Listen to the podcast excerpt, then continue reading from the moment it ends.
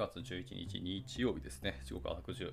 10分を回ってしまいましたね。はい。すいません。ちょっと朝寝坊してしまったのと、ちょっとコード書いてたら思ったより進んでしまったので時間を忘れてしまいました。はい。おはようございます。耳のキース家族原です。では、えっと、本日も朝活を始めていきたいかなと思います。はい。えー、で、本日はですね、昨日、えー、宣言していた通り、えー、今日はまたテストの記事をちょっと読もうと思います。タイトルに書いてます通り、えー、テスタブルフロントエンド The Good, The Bad and The Plucky ですね。プラッキーですね。という記事を読んでいこうかなと思っております。はい。ではでは、早速ですけど、は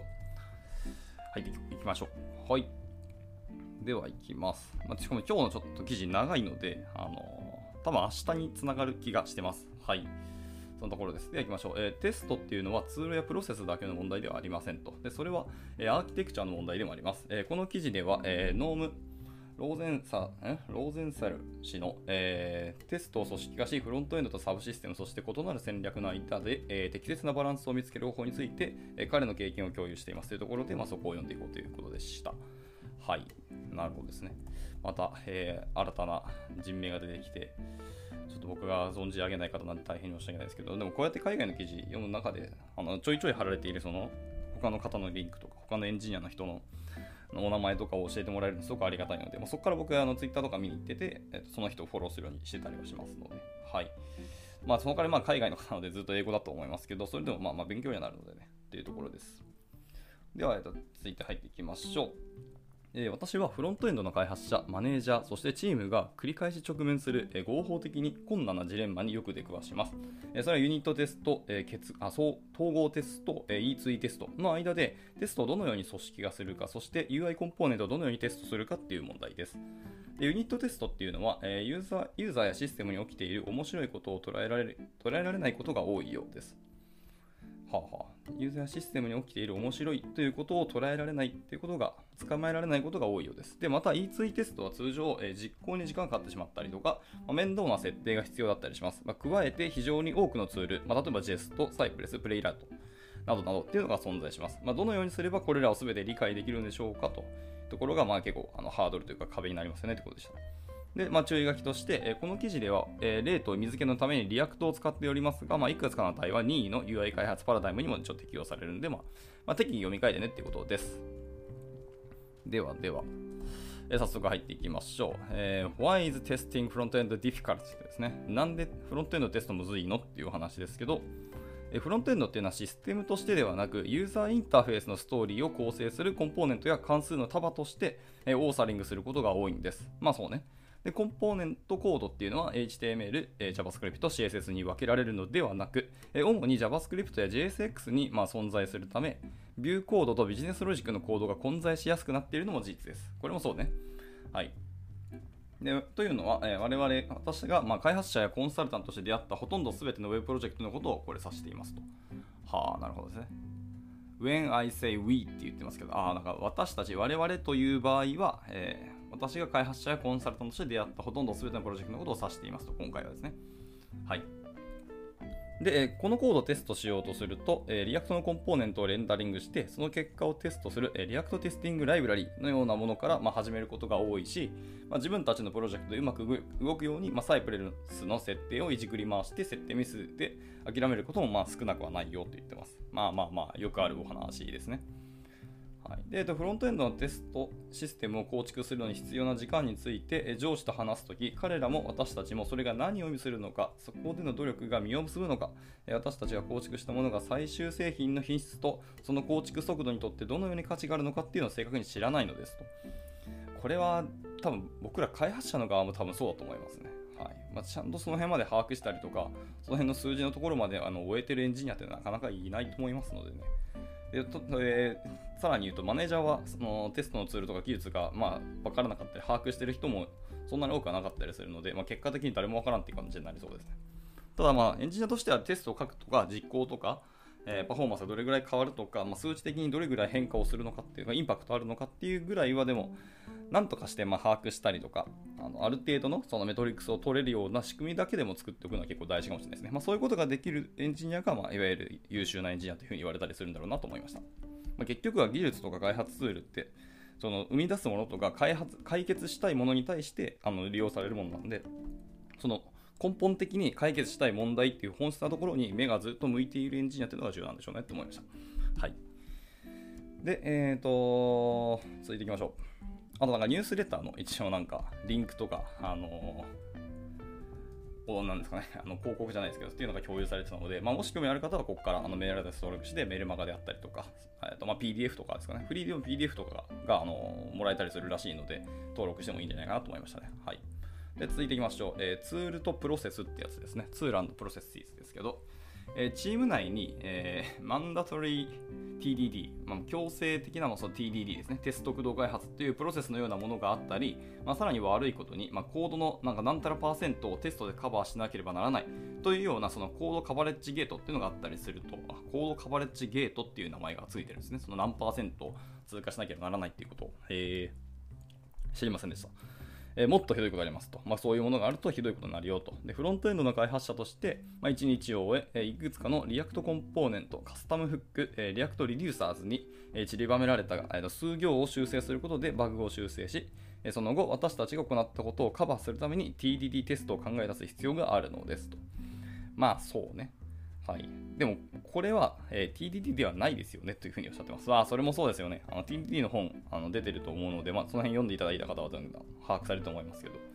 はい。まあ、TDD ではまず失敗するテストを書くはずです。そうです、そうです。スタートはそこから書くんですね。しかもまずスタートはテスト書くとこからスタートですね、本当に。まさに TDD なんですけど。で、え、しかし私が遭遇したほとんどのフロントエンドシステムではそのようなことをするインフラはありませんし、重要なバグを、え、修正しようとしているときに、まず失敗するテストを書けという要求はしばしば非現実的なものなんですと。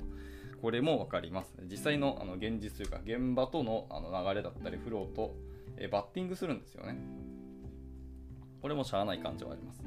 で、えっと、カバレッジツールとか、まあ、ユニットテストの義務化っていうのは、私たちの業界が特定のツールやプロセスに固執していることの表れでもありますと。うーん、ちょっともやりますね。でも、カバレッジツールとかユニットテスト、まあ、義務化することは固執しているというのもわからなくはないですけど、長期目線で見ると、義務化するぐらいの強制力で書いた方が結果的に品質の担保ができたりとか、あのーあれですね、あのやっぱり品質だよな。とか、あのなんだっけ、えー、先祖返りとかのチェックするとか、のがすごく楽になって、まあ、そもそも人はテストするべきでないって僕は思ってて、まあ、人自体が、あのバグをはくあのはらんでいるものなので、そのバグをはらんでいるものがバグ テストをするってどうのっていうのは正直あったりするので、テスターは本来機械とかマシンにやらすべきだと僕は感覚で思ってるんですね。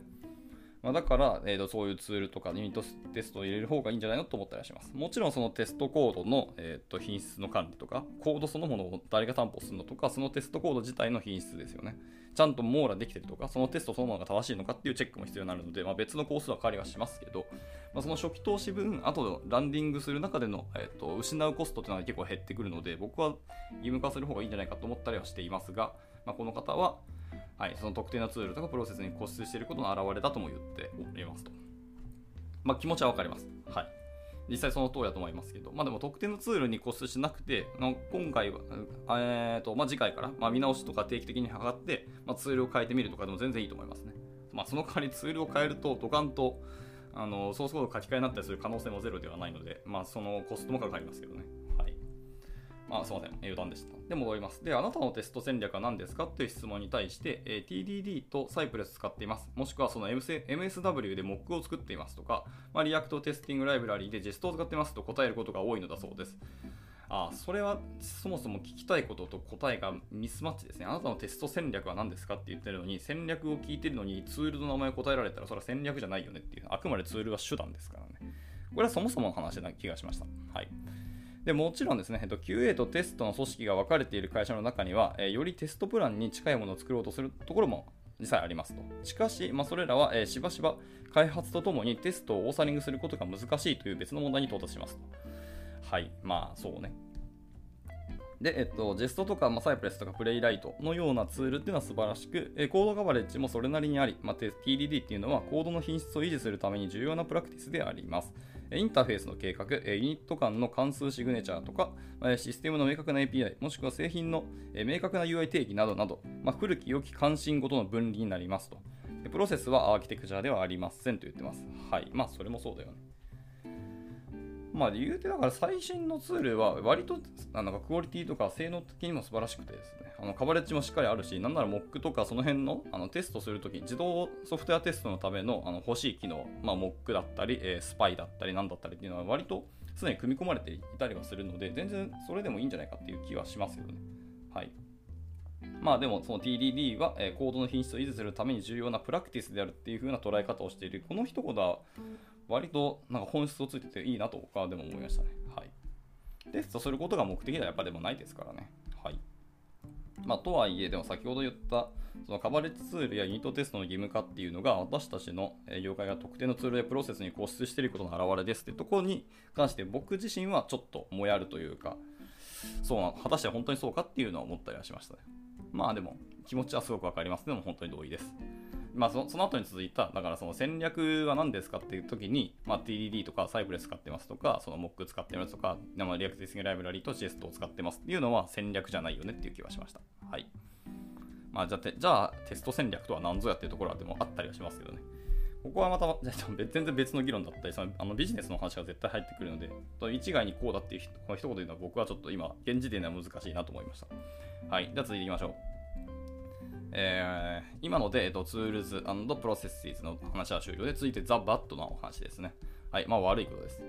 はい、で組織のプロセスを尊重するために、例えば CI における強制テストスえテストルールやえコードカバレッジゲートのように、まあ、ジェスジェストや手持ちのツールを使って変更したコードベース部分の周りを全てモック化し、まあ、それが正しい結果を与えることを検証する1つまたは複数のユニットテストを追加するのであると。はあ、これが悪いことの1つだと。でこのテストの問題点は、テストを書くのが難しいということ以外に、え事実上の契約書を作ってしまったということです。あどういうことだ？えー、まあ、ちょっと読んでみましょうか、え、ある関数が期待される結果を与えるかどうかを検証するだけでなく、え、その関数がテストが期待するシグネチャーを持ち、えモックがシミュレートするのと同じ方法で環境を使用することを検証しているのです。はい、でもしこの関数のシグネチャーや、え環境の使い方をリファクタリングしたくなったらテストは重荷になり、維持するつもりのない契約書になります。あー、なるほどね。そういう意味の契約ってことか。あまあ、なんとか思いました。で、その機能が動作していても、えー、失敗するかもしれませんし、内部的な何かを変更してシミュレーション環境が実際の環境で一致しなくなったために、えー、成功してしまうかもしれませんと。あまあ、要は、テストコードそのものの、えー、担保っていうところが結構課題、次は課題になってくるよねって話ですね。はい。まあ、要は重りですよね。テストコード書くというか、そのテストコード自体の重りをしなきゃいけないっていうのが、えー、まあ、悪いことの、まず一つ目だということですよね。はいはい。で、えー、続いていきましょうか。えー、その機能がどうして、えー、っと、今読みましたね。はい、でもしこのようなテストを書いているのならば、え、もうやめてくださいと。時間を浪費し、製品の品質と速度を悪化させることになりますので、というでした。はい。えー、改めてその悪いことをもう一回読み直しますと、えー、組織のプロセスを尊重するために、例えば CI における強制テストルールやコードカバレッジゲートのように、まあ、ジェストや手持ちのツールを使って変更したコードベース部分の周りを全てモック化し、まあ、それが正しい結果を与えることを検証する一つまたは複数のユニットテストを追加するのですと言ってます。はい。だからそのカバレッジが絶対的なルールになってはやっぱよろしくないし、まあ、そのカバレッジゲートのようなものを作ってそれを CI に組み込んだりとか、はいまあ、全てモック化していってそれが正しいという結果を与えるような検証をするためのテストっていうのは果たして本質ではかどうかっていうところを問い直すのはいい話だと思いますね。はいまあ、例えばその別にカバレッジ90%だからほとんど大丈夫だろうっていうそういうわけでもないですし、かといってじゃあ90%だからなんかバグはらんでるでしょっていうのもまた違うと思います。はい、そのプロダクトプロダクトとかシステムが何を、え、担保するとか、この機能に関してどういう結果を、えーと、ちゃんと動作してます、ちゃんとバグが、えーと、エラーが発生しますのを検証するかっていうところをあの見るのはすごく大事なことなので、はい。まあ、テストってなんか、うん、免罪符というかお守りみたいな感じで、ある意味脳死でこれさえ書いといてで通っていれば大丈夫みたいなちょっと思われがちですけど、常にテストを書くときには、そのテストが本当に本質とついてますかっていうのをしっかりみんなで見直していかなければ、むしろ悪化させることになるので、無意味だよってことを言ってる感じですかね。はい。OK です。で、今のが The Bad の話でした。じゃあ続いていきましょう。続いてはですね、えー、 The Contract ですね。はい。まあ、契約書ですね。今言った契約書というところですけど、はいえー、テストの良し悪しを理解する良い方法っていうのは、そのコントラクト、まあ、契約ですね。を、えー、平易な英語あるいは母国語で記述することです、え、コントラクトはテストだけではなく環境に関する仮定も表す場合必要がありますと、え、例えばユーザー名 U と、えパスワード Y が与えられたらこのログイン関数は OK を返すべきだみたいな具合ですとはいはいはいまあわかりやすいですねというような、え平易な言葉で記述することですとで、コントラクトっていうのは通常、状態と期待値でありますと。ああ、それもそうね。で、上記は良い契約であります。えー、期待と状態が明確でありますと。で、透明性の高いテストを実践している企業にとって、これはニュースではないというですね。はい。まあ、当たり前のことになっているのかもしれないですね。まあ、それはそれでいい話だと思いますよ。でしかし、このコントラクトが、え、実際の詳細と、え、混同されると、え、さらに悪化する可能性がありますと。えこの useState フックが現在14という値を保持しており、え Redux ストアが3人のユーザーを持つユーザーキャッシュという配列を保持している環境ではログイン関数はホゲホゲとかなります。えー、長いし詳細すぎるし別にそこは見なくていいだろうっていうのがあったりします。要は何がどうなってればいいのっていうところが課題の、えー、っと欲しい情報なので、まあ、やっぱり、えー、っとあれですね、えー、状態と,、え、っと期待ですよね。っていうところがあの欲しけれ欲しいだけなんで、そこだけ書けばいいと。はい、でこのコントラクトは実際の、選択に大きく依存するため非常に脆いものとなりますと。まあそうですね、詳細度を上げれば上げるほど脆くはなりますよね。でコントラクトは安定させ、ビジネス上の要求があるときに変更し、え実装は柔軟に対応させましょうと、え環境から依存するものは頑丈に、そしてしっかりと定義をしておきましょうというところでした。はい。まあ、これはもうそのままですね、完全同意っていうか、読んだ通りだなと思いました。はい。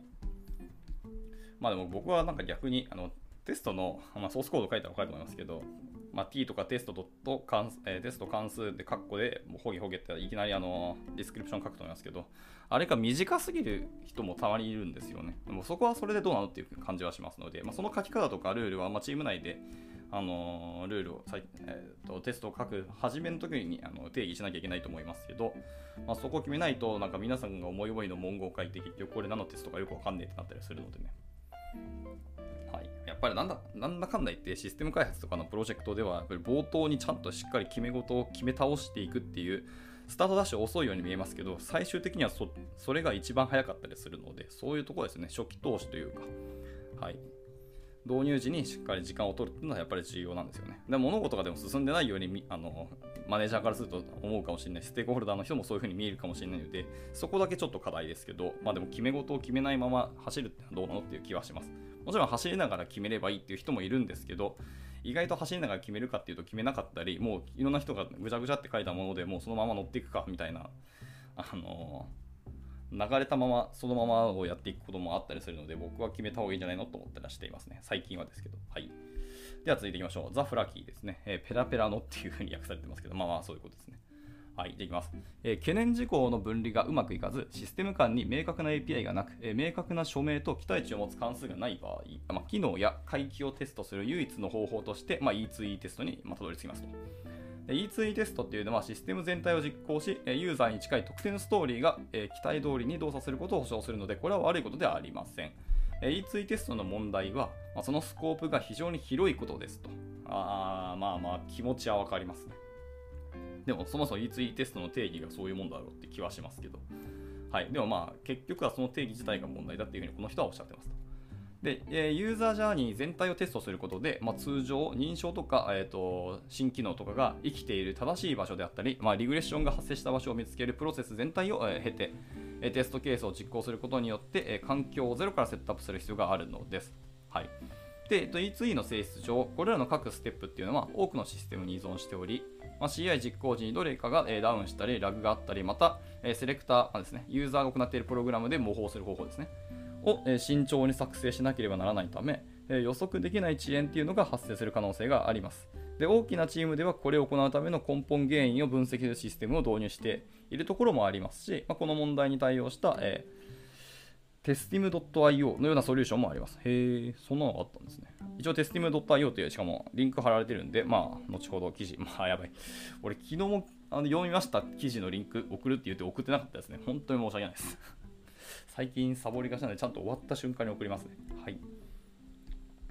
えー、戻りますね、えー、しかし、これは簡単に解決できる問題ではやっぱりないよっていうのはおっしゃってますね。まあ、それは仕方ないよねとは正直思います。いついて、まあ、名前通りしてあの影響するものとか環境とかいろんなものが依存してあるので、まあ、問題はそもそも E2E やること自体の準備が大変だったり複雑なんですよ、まあ、なので、簡単には解決しないのそれはそうだよなと思ったりはしました。はい。では続いて、えー、 The Good の話に行きましょう。今ので、えーと、コントラクトと The Bad の話が終了したので、あ、違う、フラッキーの話が終了したので、次は The Good ですね。はい、良い点です。あ、で、ちなみに、えーと、今日はですね、僕が朝ちょっとコードを書いてて、スタートが10分ぐらい遅れてしまったので、もう10分ぐらいちょっと延長して、40分ぐらいに終わろうかなと思ってます。はい。では、良い点ですね。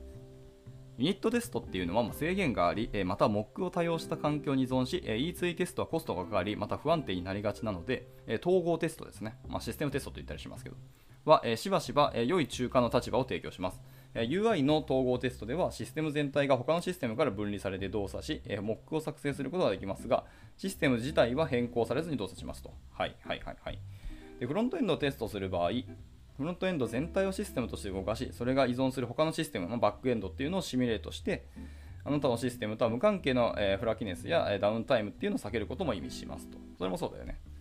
で、フロントエンドのシステムが複雑になりすぎた場合は、まあ、ロジックコードの一部をサブシステムに移植したりとか、まあ、そのサブシステムのための明確な API を定義することもあの検討してくださいということですね。はい。まあ、これはもうそのままですね。はい。まあ、完全同意というか、まあ、このままやってくださいという感じにはなりますと。ところです。まあ、そのためにその MSW とかを使ったり、まあ、 Jest とかのモックを使ったりで全然いいんじゃないかなと思ったりしました。はい、今のが The Good ですね。はい、では続いて、 Strike a Balance ですね。はあ。なるほど。次はバランスの話なんですね。はい、えー、コードをサブシステムに分離するということは、えー、常に正しい選択とは限りません、えー、変更のためにサブシステムとフロントエンドの両方を更新することになるのであれば、え分離は役に立たない、えオーバーヘッドになるかもしれませんと言ってます。まあそうね。だからまあ用法用量をお守りくださいですね。あのサブシステム分離することそのものが果たして本当にいいのかっていうのは常に見直しをするのはいいかもしれないですね。はい。変更のためにサブシステムとフロントエンドの両方を更新することになるんだったら確かにオーバーヘッドだしになりますよね。はい、で UI ロジックを、えー、サブシステムに分離するのは、えー、サブシステム間の契約によってある程度自律的に動作するようになる場合でありますと。はいでフロンえー、マイクロフロントエンドっていうのは正しいアプローチで、ある場合もありますが、特定の問題を理解することよりも解決策に焦点を当てることになるので、この点にも注意が必要ですと言ってます。僕あんまマイクロフロントエンドっていう言葉に触れることなかったんですけど、あんまりいい印象が今んとこないですし、あんまり多分やったことないんですよね、僕そのそもそもが。まあ、なので、これはどうなんだろうって気がしますけども、皆さんの方でもし知見持ってる方だったらなんかツイートしてくれたりすると嬉しいなと思います。では続いていきます。これもしかしたら今日中終わるかもしれない、下手したら。なんかすげえサクサクするので。はい、続いていきましょう。えー、続いてはですね、えー、UI コンポーネントですね。テスティング UI コンポーネント、え、ディバイドえー、コンカーですね。はい。あ、まあ、分割と征服とかありますけど。います、えー、UI コンポーネントをテストの難しさっていうのは一般的なテストの難しさの特殊なケースであります。UI コンポーネントの主な問題っていうのはその API と環境が、えー、しばしば適切に定義されてないことでありますと。はい。まあそうね。そのまんまだと思います。で、 React の世界ではコンポーネントは何らかの依存関係を持ちます。えあるものは prop であり、あるものはフックであります。まあ、例えばコンテキストとか Redux の時もあるでしょうと。で React の世界の、え外にあるコンポーネントっていうのは、え代わりにグローバルに依存することがよくあります。それもそうでしょう。まあ、一般的に React コンポーネントのコードを見ると、それをどのようにテストするかっていう戦略が混乱することがあります。はい、で UI テストっていうのはそもそも難しいので避けられない部分もあります。しかし、以下のような方法で問題を分割することで大幅に、え、減らすこともできますよって言ってました。じゃあ、いくつかの方法ですね。それを見てみましょうと。まあ、いらいまだにフロントエンドのテストってほんですか難しいですよね。やっぱ何を担保するの、どこまであのテストでカバーするのっていうのはめちゃめちゃ難しいですし、そもそも、えフロントエンドにロジックを持たすことっていうこと自体が僕はやっぱりあんまり嬉しくないと思ってますので。はいまあ、よく揶揄されるあの JSON 色付け係って言葉はありますけど、僕はそれでいいというふうに思ってたりはしています。ただ、まあ、SPA を作ることが今は当たり前なので、まあ、多少のロジックは持たなきゃいけないし、なんかまあ、大人の事情で、あのフロントエンドで結局そのビジネスロジックだったりっていうものを担保しなきゃいけないっていうシステムは、まあ、やっぱありがちというか、往々にして要求は出てくるので、まあ仕方ない面はあるんですけどね。まあ、なので、どこまでテストするかっていうのは、やっぱりフロントエンドの人はしっかり考え続けていかなきゃいけないなとは思いますけどね。なかなかでもこういう議論をする場っていうのも少なかったり、あ皆さんがあんまりやってないかったりする、あやってないっていうのは本来必要ではなかったりする可能性もありますけど、まあ、いろんな問題がありますが、僕はでも議論をしていく場があった方がいいなと思ったりはしています。お前やれよって言われる気はするので、まあちょっと考えます。はい。じゃあ行きましょう。えっ、ー、と、分離する方法の1つ目ですね。はい。separate UI from logic なので、まあ、UI とロジックをまず分離しましょうと。はい。えー、コンポーネントコードのテストを容易にする主な理由は、コンポーネントコードを少なくすることです。そりゃそうでしょう。はい。えコンポーネントコードを見て、この部分は実際にドキュメントと何らかの形で接続する必要があるのかと、えそれとも単体テストできるし、独立したユニットやシステムなのかというところですね。を見ていくのがいいことですね。で、フレームワークに依存せず、UI が使われていることも意識しない、プレーンな JavaScript のロジックとして持っているコードが多ければ多いほど、まあ、混乱させたり不安定にしたり、コストのかかる方法でテストする必要のあるコードがやっぱり少なくなりますと。まあ、やっぱりそうですよね。プレーンな JavaScript のロジックが一番テストしやすいですからね。はい。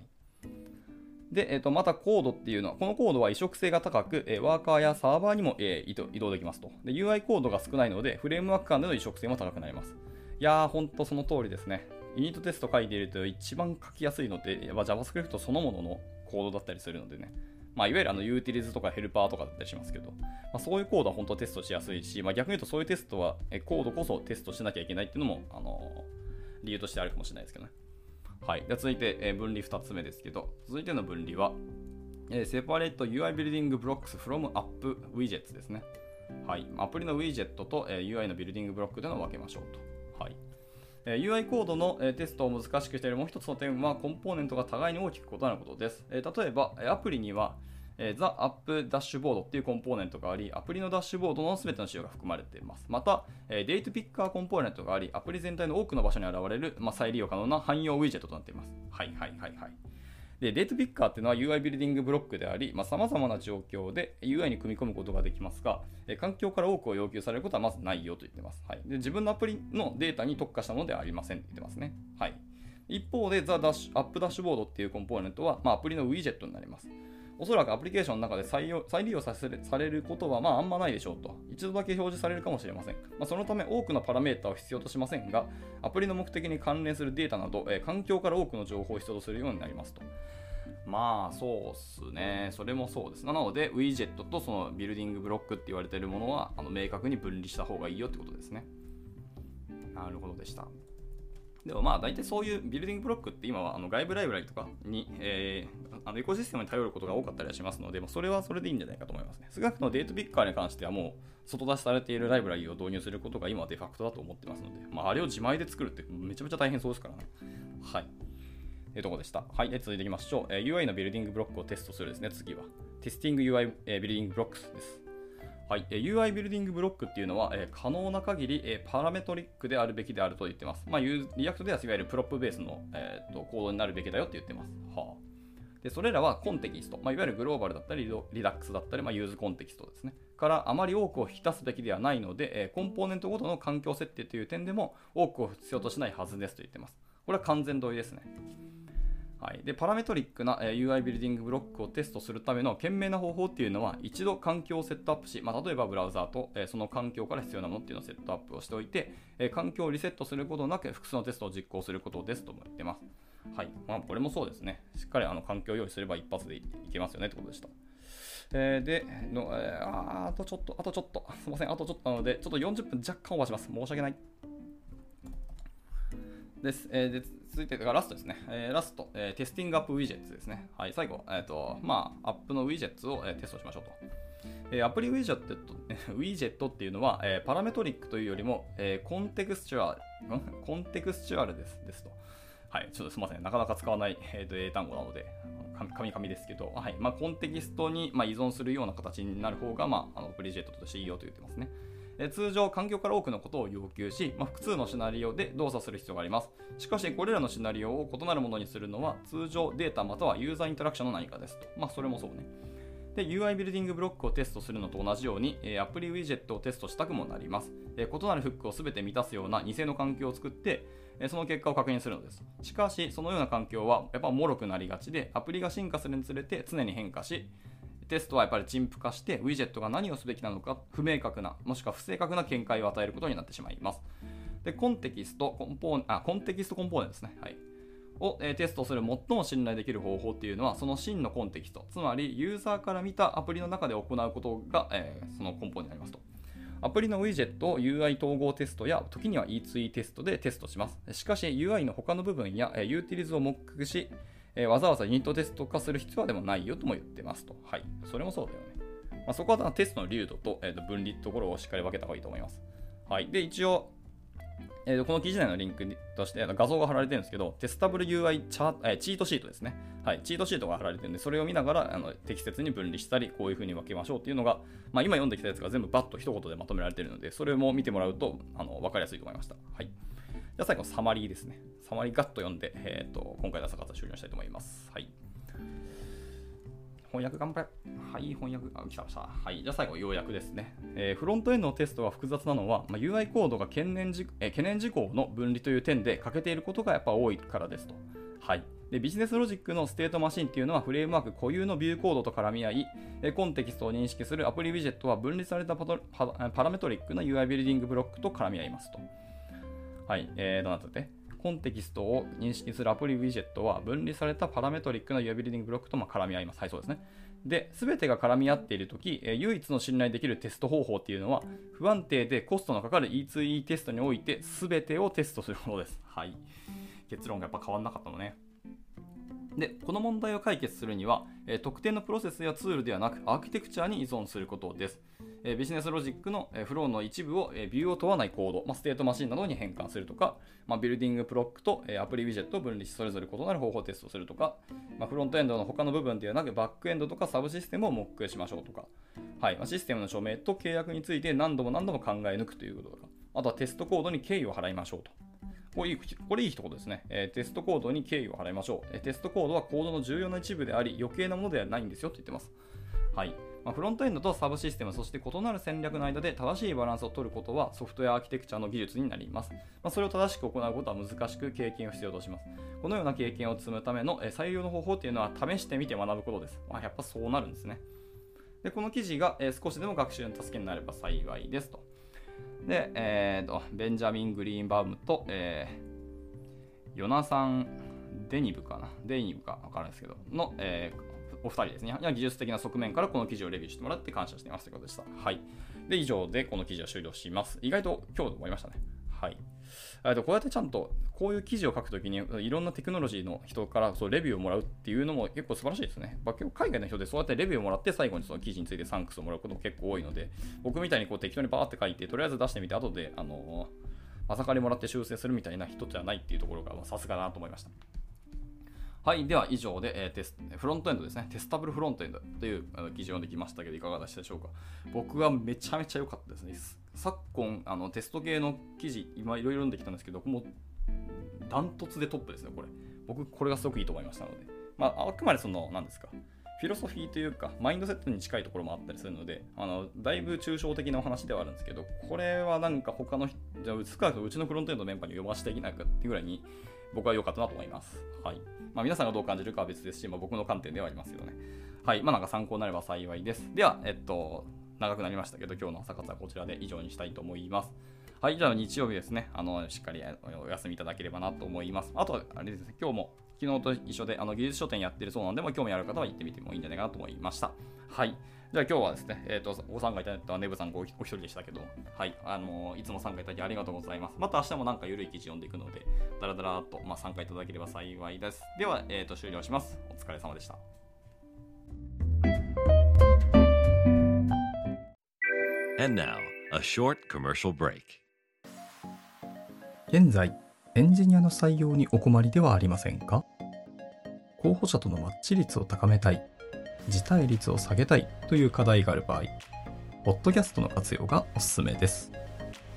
音声だからこそ伝えられる深い情報で、候補者の興味関心を高めることができます。株式会社ピトパでは、企業の採用広報に役立つ、ポッドキャスト作りをサポートしています。気になる方は、カタカナでピトパと検索し、